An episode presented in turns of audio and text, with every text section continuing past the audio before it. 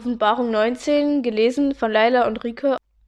Danach hörte ich etwas wie eine große Stimme einer großen Schar im Himmel, die sprach, Halleluja, das Heil und die Herrlichkeit und die Kraft sind unseres Gottes. Denn wahrhaftig und gerecht sind seine Gerichte, dass er die große Hure verurteilt hat, die die Erde mit ihrer Hurerei verdorben hat, und hat das Blut seiner Knechte gerecht, das ihre Hand vergossen hat. Und sie sprachen zum zweiten Mal, Halleluja, und ihr Rauch steigt auf in Ewigkeit. Und die vierundzwanzig Ältesten und die vier Gestalten fielen nieder und beteten Gott an, der auf dem Thron saß, und sprachen, Amen, Halleluja. Und eine Stimme ging aus von dem Thron, Lobt unseren Gott, alle seine Knechte und die ihn fürchten, klein und groß. Und ich hörte etwas wie eine Stimme einer großen Schar und wie eine Stimme großer Wasser und wie eine Stimme starker Donner, die sprachen, Halleluja, denn der Herr, unser Gott, der Allmächtige, hat das Reich eingenommen. Lasst uns freuen und fröhlich sein und ihm die Ehre geben, denn die Hochzeit des Lammes ist gekommen, und seine Braut hat sich bereitet. Und es wurde ihr gegeben, sich anzutun mit schönem, reinem Leinen. Das Leinen aber ist die Gerechtigkeit der Heiligen. Und er sprach zu mir, schreibe, selig sind, die zum Hochzeitsmahl des Lammes berufen sind.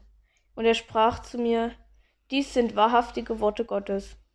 Und ich fiel nieder zu seinen Füßen, ihn anzubeten.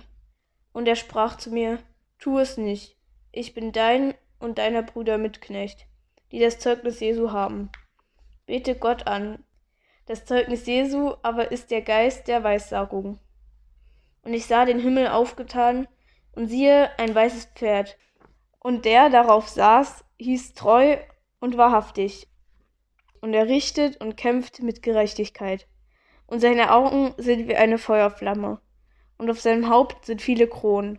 Und er trug einen Namen geschrieben, den niemand kannte als er selbst. Und er war angetan mit einem Gewand, das mit Blut getränkt war, und sein Name ist das Wort Gottes. Und ihm folgte das Herr des Himmels auf weißen Pferden, angetan mit weißem reinen Leinen. Und aus seinem Munde ging ein scharfes Schwert, dass er damit die Völker schlage, und er wird sie regieren mit eisernem Stabe.